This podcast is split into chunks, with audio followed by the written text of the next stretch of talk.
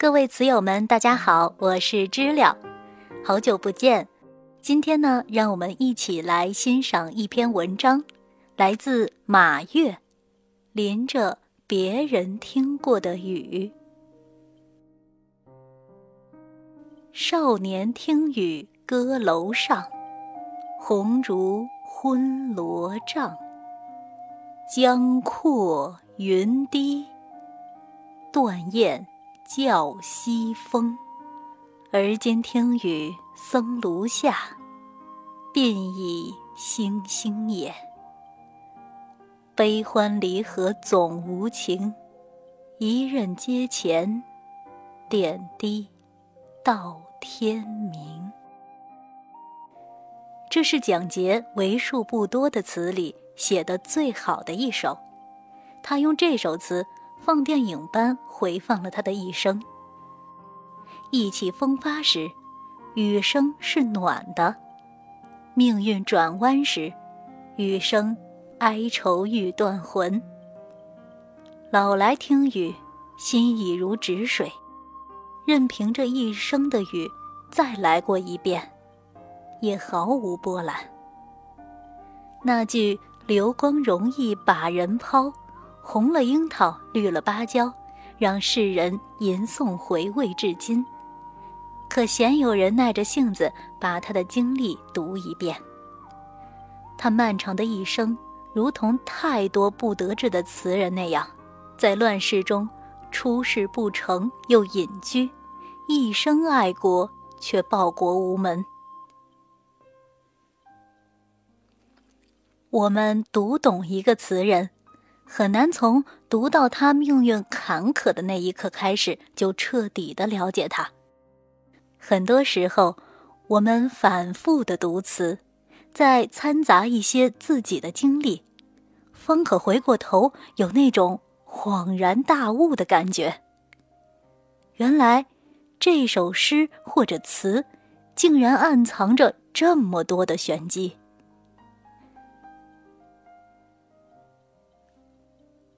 初读这首词，它被加工后搬到银幕上，用来吟诵爱情。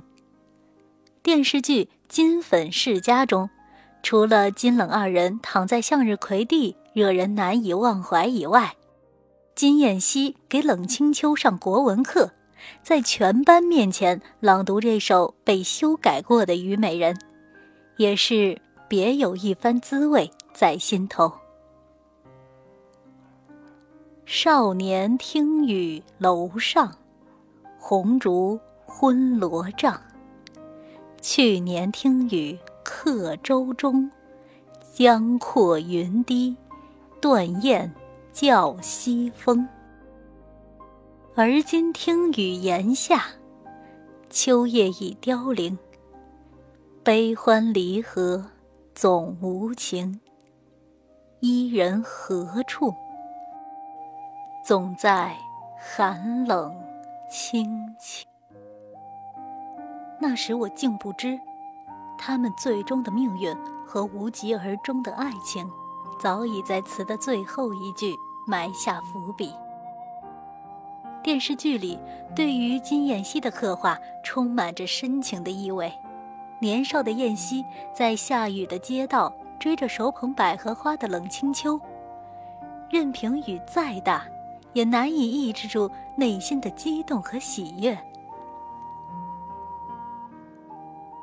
后来又搬到冷家隔壁，他全然不顾自己的骄傲和追他时多走的弯路。他为他写诗，带他去郊游，为了娶她不惜一切代价，给她一个浪漫又难忘的婚礼。婚后育有一子。这一切看起来都是那么的坚不可摧，那么的甜蜜。电视剧中，金燕西性情大变，来自于家道中落，和白秀珠再次插足与利用试探。冷清秋最后的出走和金燕西的悔不当初、思念之至、出现幻觉，让这段爱情稍微有了一些温情。观众不禁一叹。他们还是爱着对方的。可张恨水不留情面的描写和刻画，却更能体现出那首被修改了的词的真谛。金燕西最初对冷清秋的好感并没有那么浓，他更多的是好奇这类清新脱俗的女子。金家的姐妹妯娌清一色的华丽穿戴，衣来伸手，饭来张口。白秀珠的大小姐脾气更是让人难以忍受。在这种时刻，青秋这样的女子就显得格外别致。办诗社更多的也是出于一种好奇的试探，包括后来的万人阻挠，金燕西拼了命也要将冷清秋娶进家门，也是稍稍的带着公子哥的叛逆和倔强。当两个人处于热恋的时刻，任何挫折都可以是一种情怀和增进感情的良药，好似少年听雨，红烛昏罗帐。而当金燕西爱上戏子，将妻子儿子冷落一旁时，夫妻间的小打小闹也尽显百事俱哀，稍有不慎就会变成离婚的导火索。燕西觉得眼前的青秋不再年轻可爱，满是唠叨抱怨。他想着法儿的要摆脱冷清秋的束缚。快读到小说末尾，实在不得不感叹张恨水是一个高人。他活脱脱的将一个骄傲孤寂的冷清秋写成了一个寻死觅活，还不忘带着最后一丝荣耀的女人。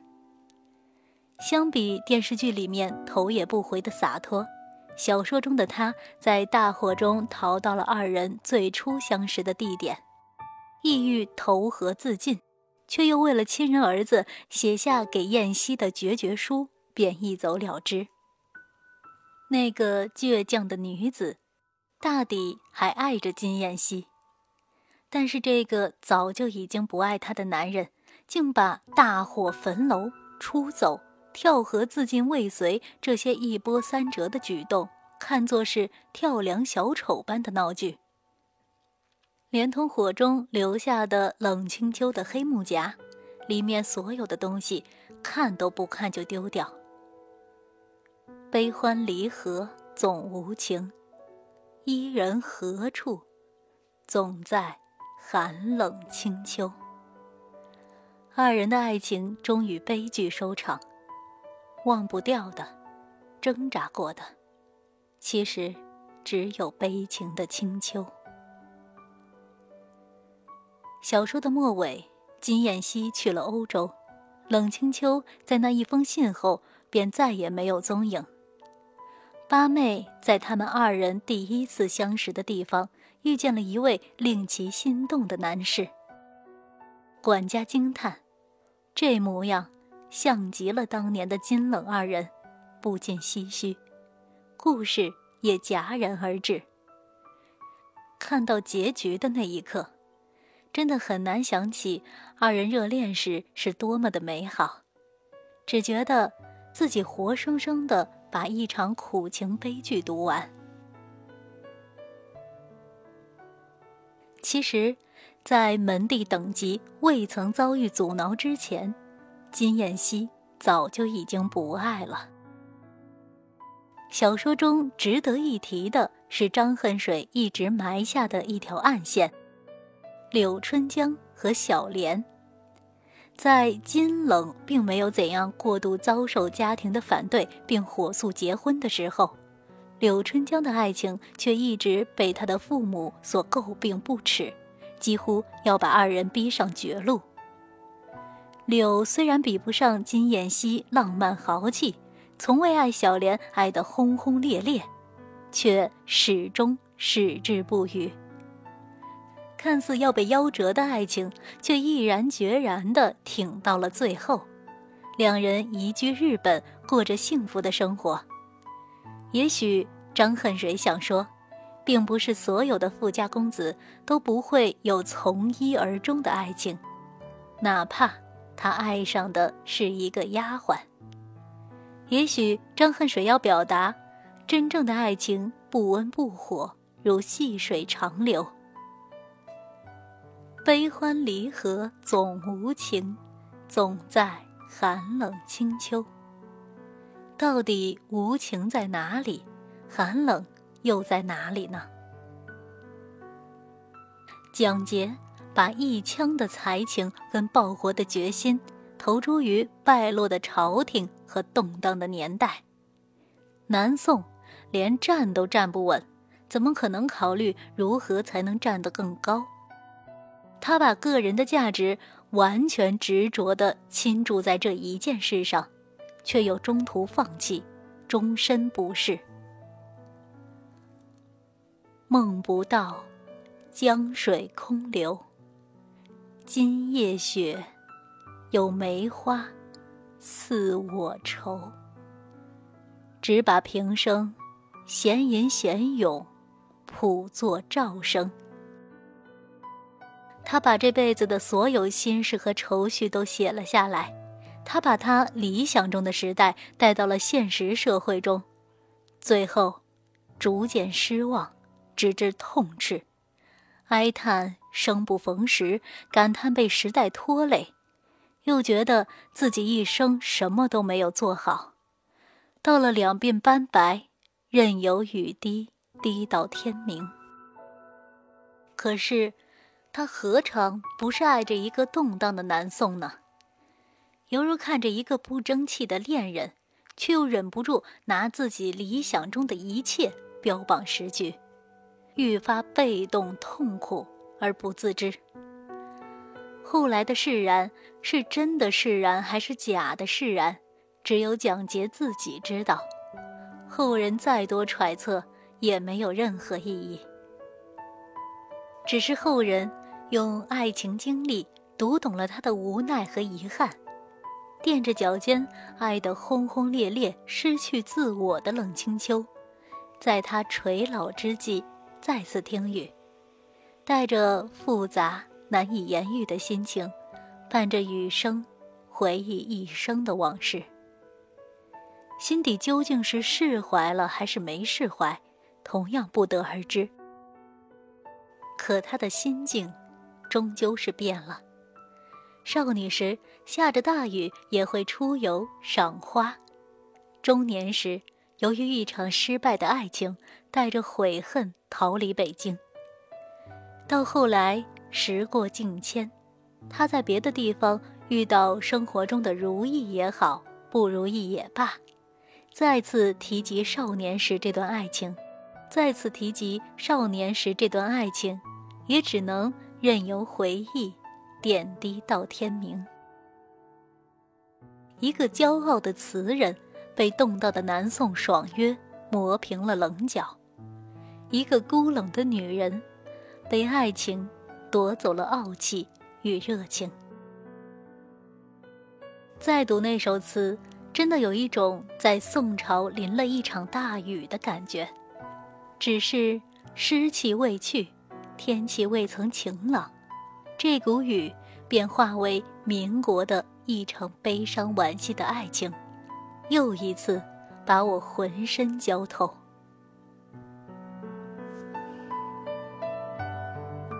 我不禁感叹：美好的事物总是昙花一现，多半是靠守着回忆来延续对他的感情。总感觉光阴似箭，却又饱受时间的折磨。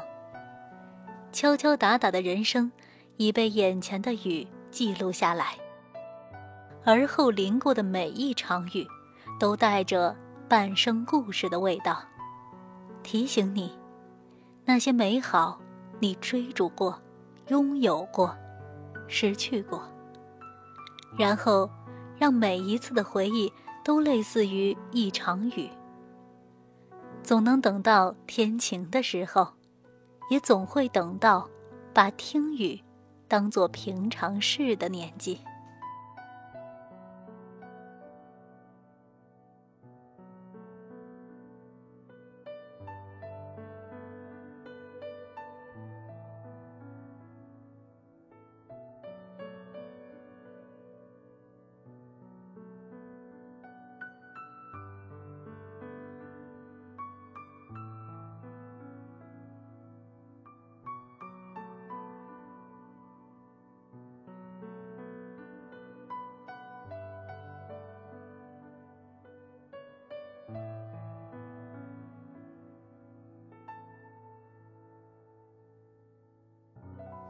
花外山间，岁月皆看老。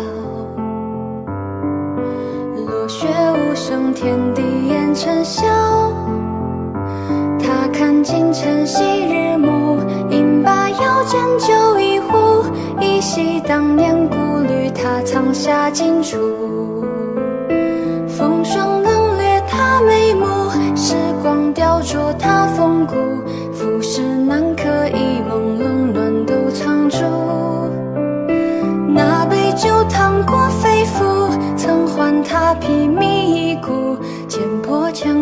轮转山河倾覆。